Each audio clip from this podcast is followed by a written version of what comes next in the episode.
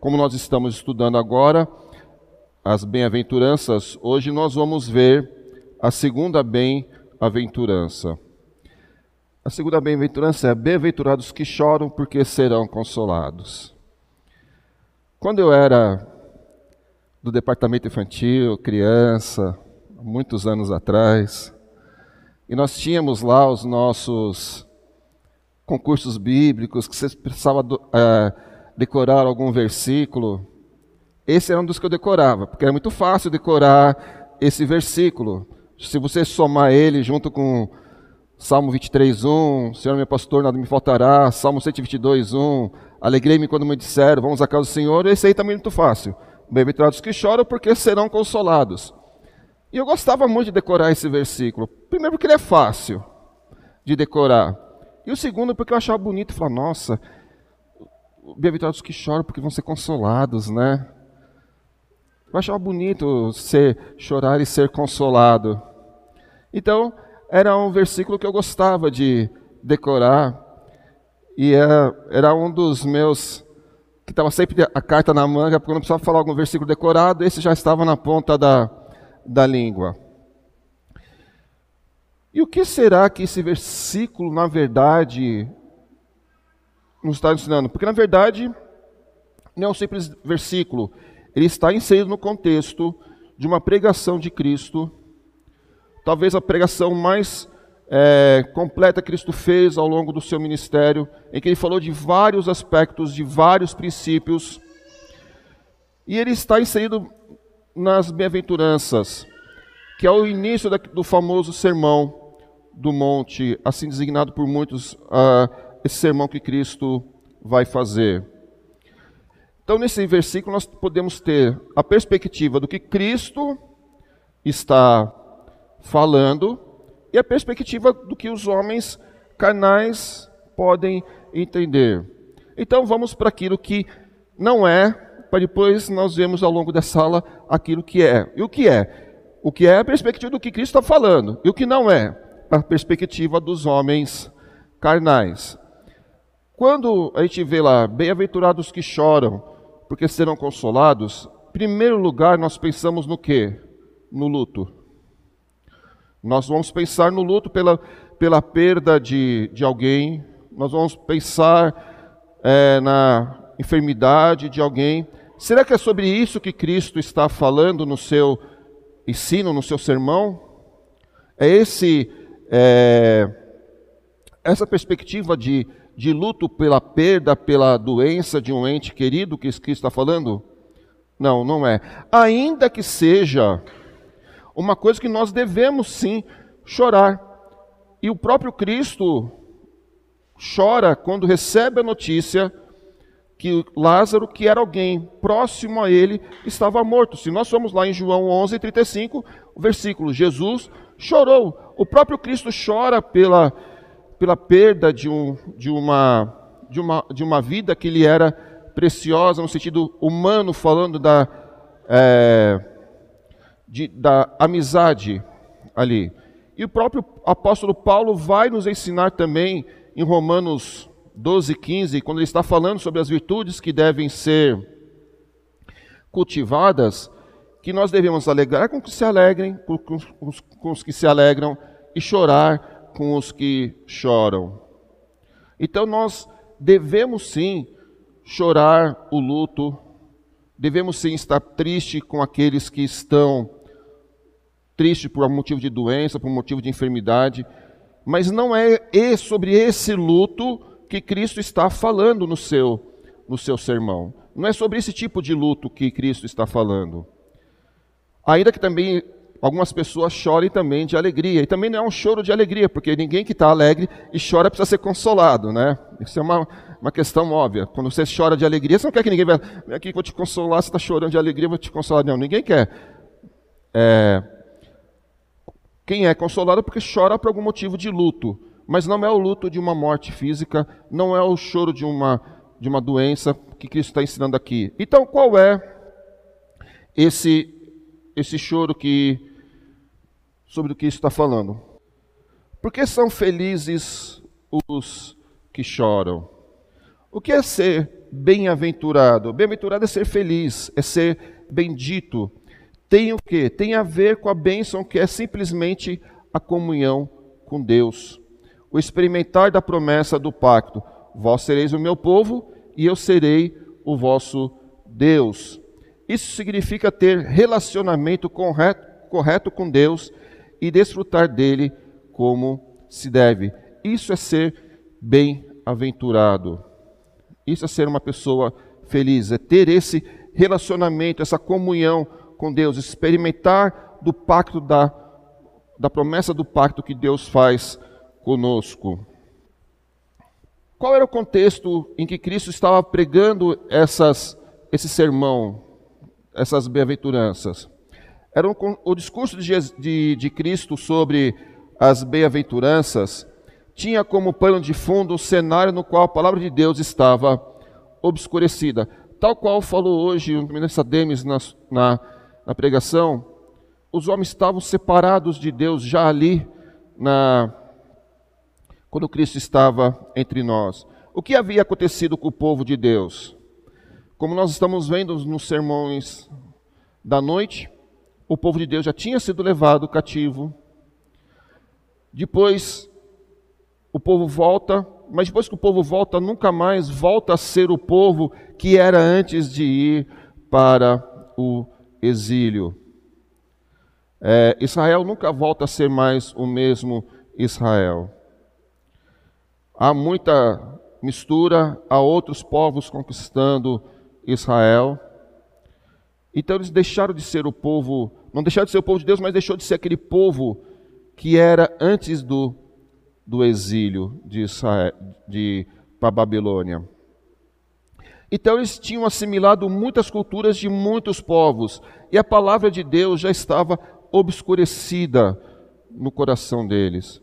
E Cristo vai pregar novamente a verdadeira palavra de Deus. Então esse é o contexto onde Cristo começa o seu sermão e começa com as bem-aventuranças. E detalhe, a quem Cristo está pregando, a quem diretamente sobre as bem-aventuranças?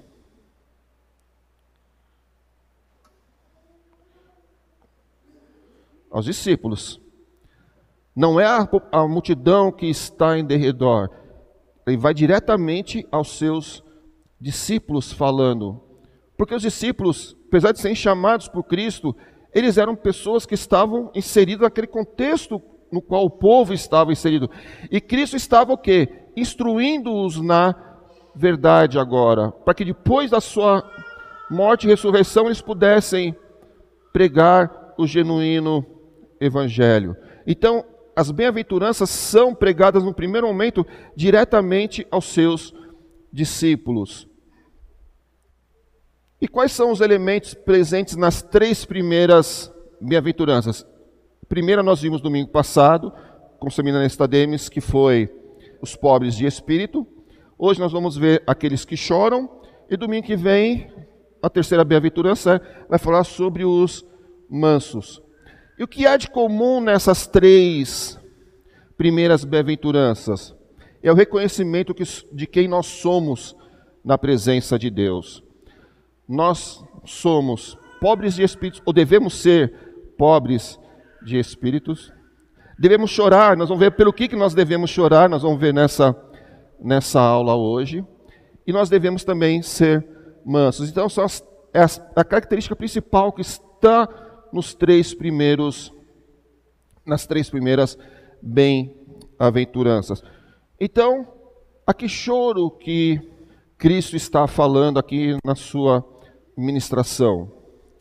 É o luto, sim, nós já vimos que é o luto. Mas o qual é? A que refere-se a esse luto? A transição da pobreza de espírito, que é a primeira bem-aventurança, para o luto é fácil de acompanhar. Na verdade, o luto segue tão de perto que é na realidade companheira da pobreza de espírito. O luto que no, ao que nos referimos aqui é manifestamente mais que luto, mais que uma aflição ou perda, é luto pelo pecado, não pela aflição do mundo, mas pela aflição pelos pecados contra Deus. É pelos nossos pecados que nós devemos chorar. É pelos nossos pecados que nós devemos estar de luto. E isso, como, como bem diz, ele acompanha de perto a pobreza de espírito. Sabemos que nós em nós mesmos não somos nada, que nós carecemos de Deus. E uma vez carecendo de Deus, sabendo que somos pecadores, nós devemos chorar pelos nossos pecados. É lamentar a miséria sentida em nosso estado espiritual e as iniquidades que nos separam de Deus, lamentando a própria moralidade em que nos vangloriamos, é a justiça própria em que, em que confiamos. É tristeza pela rebelião contra Deus e hostilidade à sua vontade. E esse luto sempre anda lado a lado com a pobreza de espírito, consciente produzindo assim arrependimento e zelo pelo Senhor. Vamos abrir 2 Coríntios, capítulo 7, os versículos 10 e 11. Diz assim a palavra de Deus: Porque a tristeza, segundo Deus, produz arrependimento para a salvação, que a ninguém traz pesar, mas a tristeza do mundo produz morte. Porque quando quanto cuidado não produziu isso mesmo em vós que, segundo Deus, fossem contristados. Que defesa, que indignação, que temor, que saudades, que zelo pela vindita. Em tudo deste prova de estardes inocentes nestes assunto. Então, nós temos que estar cientes dos nossos pecados, das nossas iniquidades, daquilo que nos separa de Deus, como Paulo escreve aqui aos Coríntios. Porque quanto cuidado não produziu isto mesmo em vós, na, desculpa, versículo 10. Porque a tristeza, segundo Deus, produz arrependimento como nós vimos aqui no versículo 10 de 2 Coríntios, a tristeza, segundo Deus, gera arrependimento genuíno, que significa deixar o pecado para voltar a Cristo com um desejo sincero de fazer aquilo que é agradável a Deus. Arrependimento para a salvação, que a ninguém traz pesar, que nós vimos no versículo 10 de, de 2 Coríntios 7. O arrependimento genuíno que gera salvação não deve ser lastimado. Logo, estão chorando por causa do pecado e do mal, especialmente o deles mesmos e também por causa da falha da humanidade de dar glória a Deus apropriadamente. Volto a insistir: o choro é pela consciência dos nossos pecados, pela consciência que nós estamos andando em desacordo com, com Deus, com o que Deus diz na Sua palavra. Então, é o cristão, quando chora, ele tem consciência dos seus pecados. Ele não apresenta justificativa para seus pecados, nem os atenua ou ignora. Antes, ele clama como Paulo: Desventurado homem que sou, quem me livrará do corpo desta morte? Romanos 7, 24. O Deus contra quem pecamos é o Deus que perdoa os pecadores. Vamos lá no Salmo 130. Salmo 130. Diz assim: Das profundezas clamo a ti, Senhor. Escuta, Senhor, a minha voz. Estejam alertos os teus ouvidos às minhas súplicas. Se observares, Senhor, iniquidades, quem, Senhor, subsistirá? Contigo, porém, está o perdão para que te temam. Aguardo, Senhor, a minha alma o aguarda, eu espero na Sua palavra. A minha alma anseia pelo Senhor mais do que os guardas pelo romper da manhã, mais do que os guardas pelo romper da manhã. Espere Israel no Senhor, pois no Senhor há misericórdia, nele copiosa redenção. É Ele quem redime a Israel de todas as suas iniquidades. É, é Deus quem perdoa os nossos pecados. E é por isso que nós devemos chorar diante dele pelos nossos pecados. É por isso que nós vamos ser consolados. O pecador odeia o pecado que nele persiste e pranteia por isso, pois é uma ofensa a Deus o pecado. É a graça que nos faz lamentar por nossa pecaminosidade. É ela quem derrete nosso coração e nos conduz à atitude correta a respeito do pecado em tristeza, vergonha e pranto. Como nós somos no início, tem a graça e tem a bênção. É a graça de Deus que quebra o nosso coração, faz vermos que somos pecadores, nos arrepender, chorar pelos nossos pecados e pedir perdão por eles. A que choro Cristo se refere ainda? Aquele que nunca se tornou pobre de espírito e nunca soube o que é realmente lamentar o pecado, embora pertença a uma igreja, ou seja, até mesmo um detentor de cargo nela, nunca viu nem entrou no reino de Deus. Quanto mais próximo o cristão vive de Deus, mais ele chorará por tudo que o desonra. Isso é pesado. Muitas vezes nós choramos pelas coisas erradas. Nós não choramos pelos nossos pecados. E permitam-me fazer uma constatação quando nós estamos nas reuniões de oração, e que é facultada a palavra para que seja pedido as orações,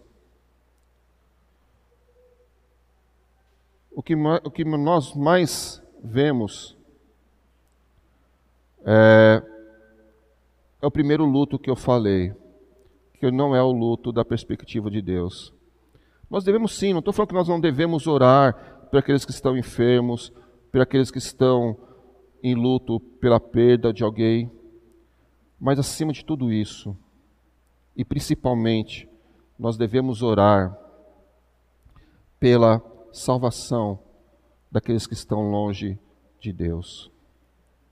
Quando nós pedimos a oração por alguém na reunião de oração, primeiro eu falo, ah, porque a pessoa fulano de tal está doente, vamos orar por ele. Aí o dirigente pergunta, mas ele é crente, não é? Aí a pessoa fala, não, não é, tal. Irmãos, a ordem está contrária. Nós devemos pedir primeiro, eu tenho um fulano de tal, ele não é crente, vamos orar pela, pela salvação dele. E também vamos orar porque ele está doente e, vamos, e, e queremos, necessitamos, ou queremos, nosso coração deseja que ele seja curado. Então nós fazemos ordem contrária, irmãos. Nosso desejo tem que ser de arrependimento pelos nossos pecados, chorar pelos nossos pecados e chorar por aqueles que também estão longe do caminho de Deus. Quando nós fomos orar na reunião de oração, que nós pedimos por aqueles que ainda não, que são da nossa família, que são amigos, que são conhecidos, que não estão nos caminhos de Deus, primeiro peçamos pela salvação deles e depois peçamos pela saúde dele. Porque o que vale a saúde sem a salvação? Qual morte você está mais preocupado? A morte física ou a morte espiritual do seu ente querido, do seu amigo, do seu, do seu querido que você está pedindo oração? Para nós, como nós vimos hoje manhã, nessa manhã no, na mensagem, nossa mente fica secularizada, nós ficamos presos a este mundo e olhando para as coisas deste mundo e não pensamos nas coisas espirituais. E nós pedimos, começamos a pedir errado, fazer a, as coisas de maneiras erradas. O nosso choro deve ser porque aquela alma, daquele nosso querido que está indo para o inferno,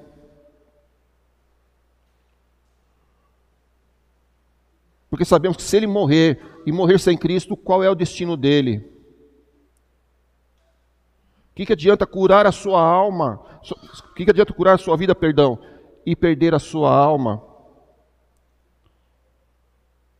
Então, quando formos pedir oração nas reuniões de oração, tenhamos isso em mente. O que é prioritário? Chorar pelos pecados.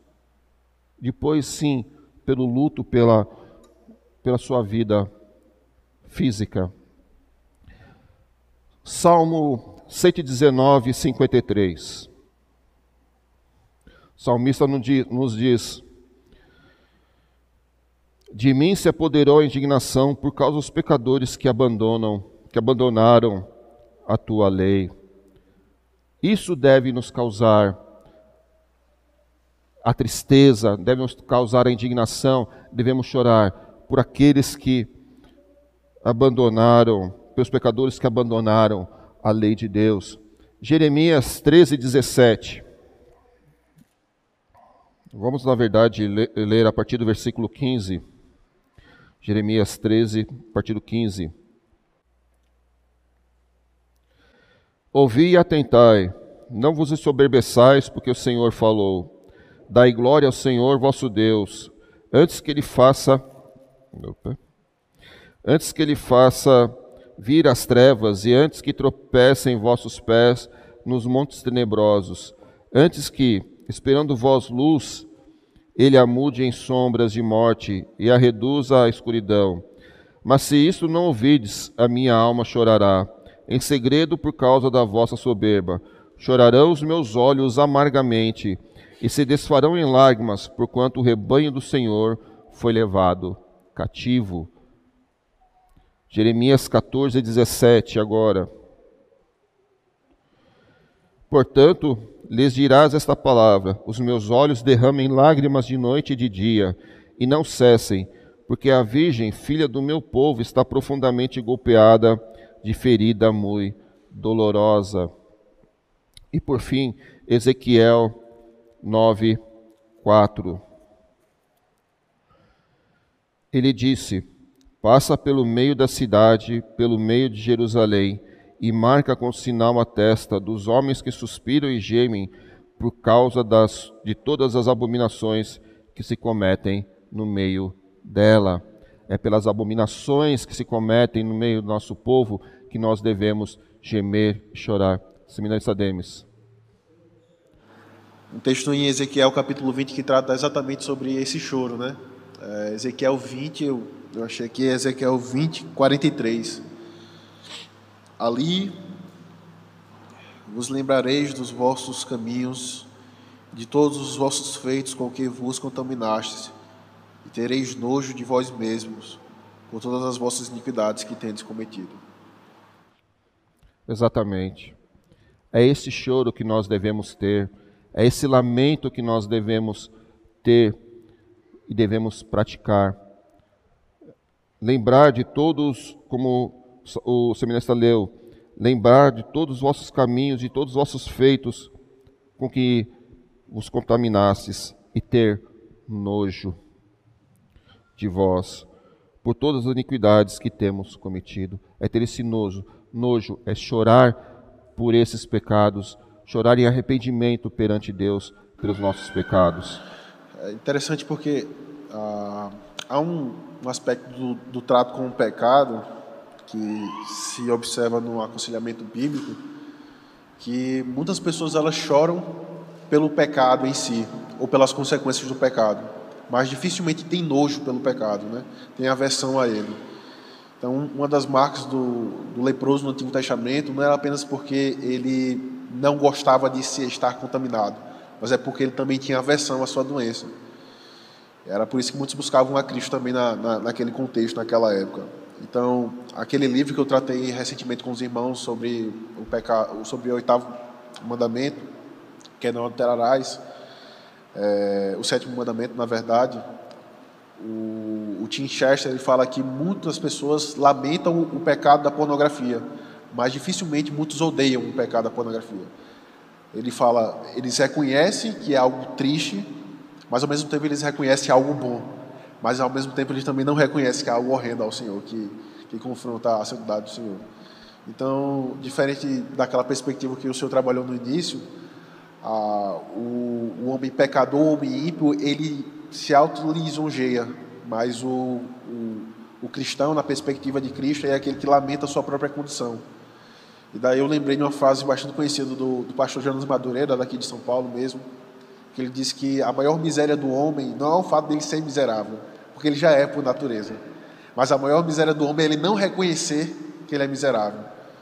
Então, essa é a perspectiva dos homens carnais. Eles não reconhecem a sua própria miséria, que no caso a pobreza de espírito, como está ali, e por não reconhecer, também não pode chorar e lamentar pelos pecados, embora pertençam a uma igreja. Tá? É isso. Importante que os, o que Demis falou. Muitas vezes a gente até chora pelos pecados, mas nós não os abandonamos. E isso precisa ser, de fato, também tratado. E, de fato, você como e no cerne da palavra arrependimento, não voltar às práticas.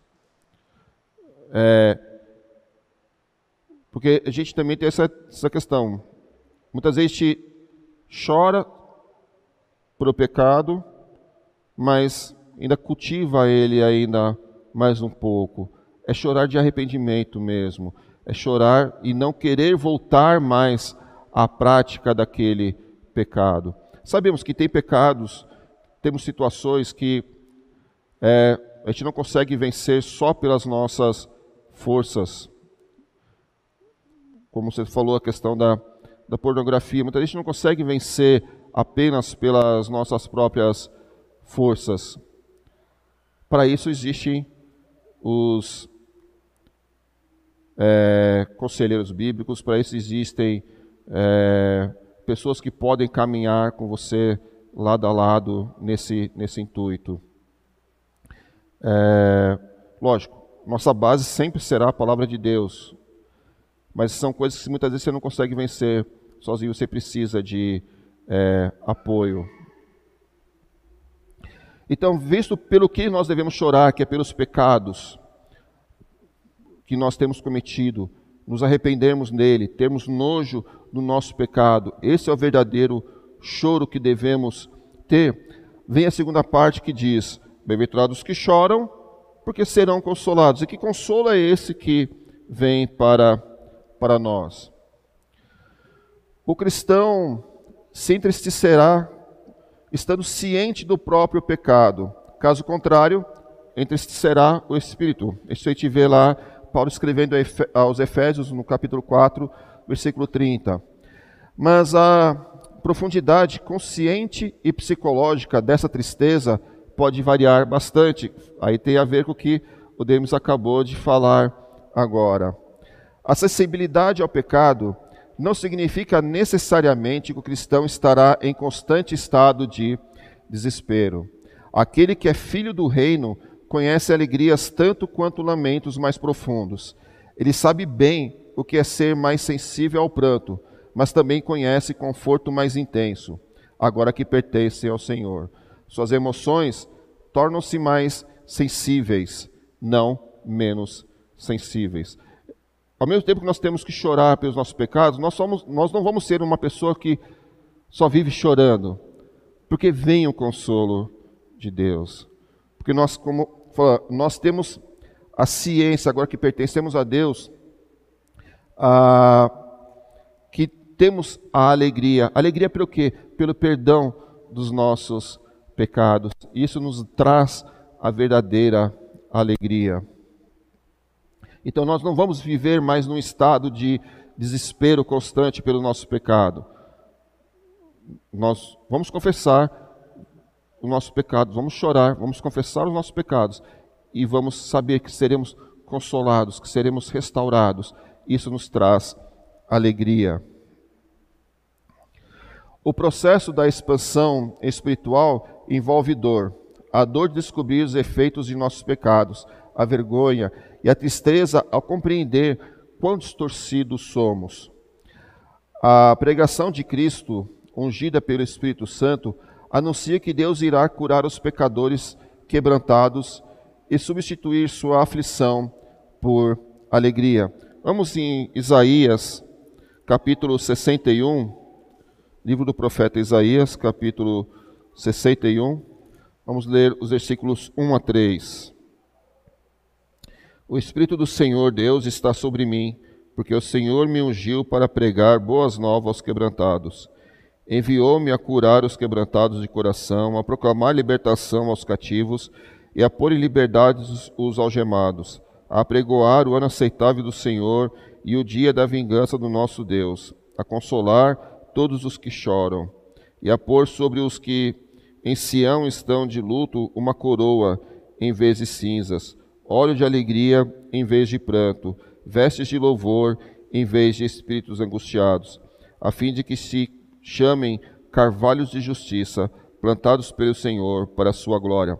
Vamos agora em Lucas, capítulo 4, Evangelho de Lucas, capítulo 4, versículos 16 a 21. Indo para Nazaré, onde, foi, onde fora criado, entrou num sábado na sinagoga, segundo o seu costume, e levantou-se para ler. Então lhes deram um livro do profeta Isaías, e abrindo o livro, achou o lugar onde estava escrito: O Espírito do Senhor está sobre mim, pelo que vos ungiu para evangelizar os pobres, enviou-me para proclamar libertação aos cativos e restauração de vida aos cegos, para pôr liberdade os oprimidos a, e apregoar o ano aceitável do Senhor. Tendo fechado o livro, devolveu ao assistente e, e sentou-se. E todos da sinagoga tinham os olhos fitos nele. Então passou Jesus a dizer-lhe: Hoje se cumpriu a escritura que acabais de ouvir. Cristo fala, Ele é quem redime o seu povo. É, quando diz aqui, quando Isaías vai escrevendo, é, enviou-me a curar os quebrantados de coração, a proclamar libertação aos cativos e por liberdade aos os algemados, a pregoar o inaceitável do Senhor e o dia da vingança do nosso Deus, a consolar todos os que choram. Cristo fez isso por nós. Cristo é o nosso consolo. Ele morreu na cruz pelos nossos pecados, levou ali todos os nossos pecados na cruz. Seu sangue derramado aí na cruz nos purifica de todos os pecados. Então, por isso nós somos consolados. Os quebrantados, os aflitos, terão a liberdade dos seus pecados e suas consequências promovido pelo Messias. Deus fere antes de curar e rebaixa antes de exaltar. Primeiro, há uma revelação de sua justiça e santidade. Depois, a revelação de sua misericórdia e graça. A paz de Deus, que excede todo entendimento, Paulo escrevendo a Filipenses, aos Filipenses, capítulo 4, versículo 7. Somos consolados pela certeza de que o sangue de Jesus Cristo, o Filho de Deus, nos purifica de todo pecado. 1 João 1,7. Por isso podemos dizer, entristecidos, mas sempre alegres. 2 Coríntios 6,10. Então Deus primeiro nos fere, para depois nos curar, e rebaixa-nos antes de exaltar. Por isso nós devemos ser pobres de espírito. Os cristãos enlutados são consolados agora mesmo pelo Divino Consolador pelos ministérios de seus servos, encorajando palavras de outros cristãos e pelas preciosas promessas da palavra sendo trazidas para casa com poder pelo Espírito Santo para seus corações a partir do depósito de suas memórias. O choro pode durar uma noite, mas a alegria vem pela manhã. Salmo 35. Durante a longa noite de sua ausência, os crentes foram chamados para a comunhão com aquele que foi o homem de dores. Cristo é o homem de dores, ele sofreu, ele sabe o que é padecer, ele sabe pelo que sofrer a nossa dor. Por isso que ele também nos dá o consolo. Como Paulo, somos consolados pela resposta, graças a Deus por Jesus Cristo, nosso Senhor. Isso vai lá, nós lemos, nós vimos no primeiro versículo 7:24 lá de Romanos, quando na primeira parte Paulo vai falar: Que desventurado homem que sou, quem me livrará do corpo desta morte? Então depois ele fala: Graças a Deus por Jesus Cristo, nosso Senhor. De maneira que eu, de mim mesmo, com a, com a mente, sou escravo da lei, mas segundo a carne, da lei do pecado. Então, graças a Deus que ele leva. Então, primeiro ele fala: Desventurado homem que sou, Paulo fala. Depois ele atenta para Cristo e fala Graças a Deus por Jesus Cristo, nosso Senhor. Que é pelo nosso Senhor que nós somos consolados, somos perdoados. Nossa consolação final se dará no juízo final, conforme a confissão belga, no artigo 37, nos diz: Os crentes e eleitos, porém, serão coroados com glória e honra. O Filho de Deus confessará seus nomes diante do Pai e de seus anjos eleitos, e Deus lhes enxugará do, dos olhos toda lágrima. Vamos lá, Apocalipse 21, texto de Apocalipse, capítulo 21, versículos 3 e 4. Então ouvi grande voz vinda do trono, dizendo: Eis o, Eis o tabernáculo de Deus com os homens. Deus habitará com eles. Eles serão povos, povos de Deus, e Deus mesmo estará com eles e lhes enxugará dos olhos toda lágrima, e a morte já não existirá.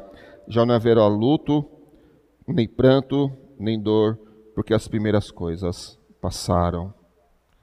Nós já somos consolados hoje, mas seremos consolados eternamente quando Cristo vier buscar a sua igreja.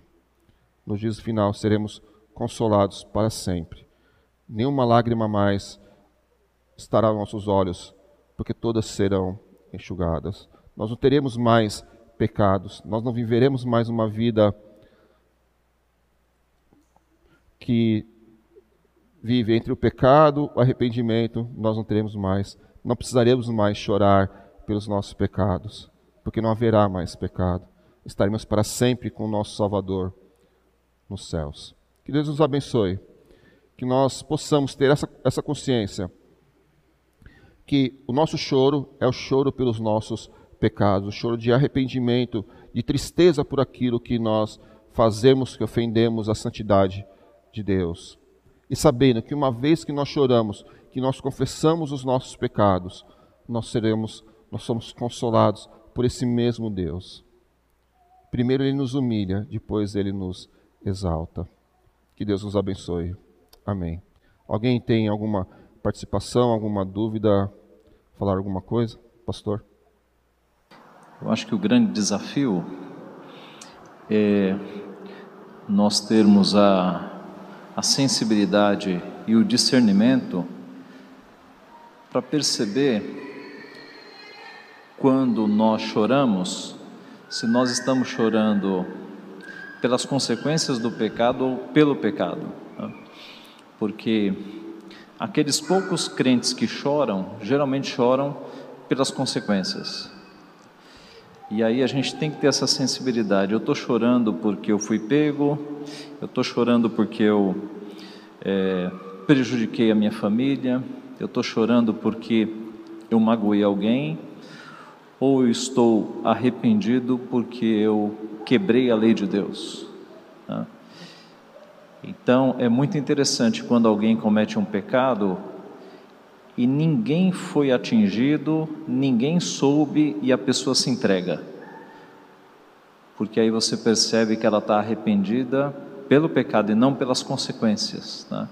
Então a gente tem que ter esse discernimento. Eu estou chorando porque veio algum sofrimento, ou eu estou chorando porque eu ofendi a Deus mesmo, né? porque eu quebrei a santa lei de Deus.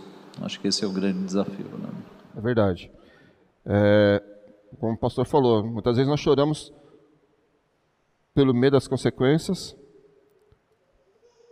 Então aí nós ficamos apavorados, nós, nós vamos chorar, não porque estamos arrependidos de fato pelos nossos pecados, mas porque nós estamos com medo que alguém nos pegue naquele pecado, ou das consequências que aquele pecado possa nos trazer ou mesmo que nós olhamos para nós, né? Nós não temos os olhos em Cristo, né?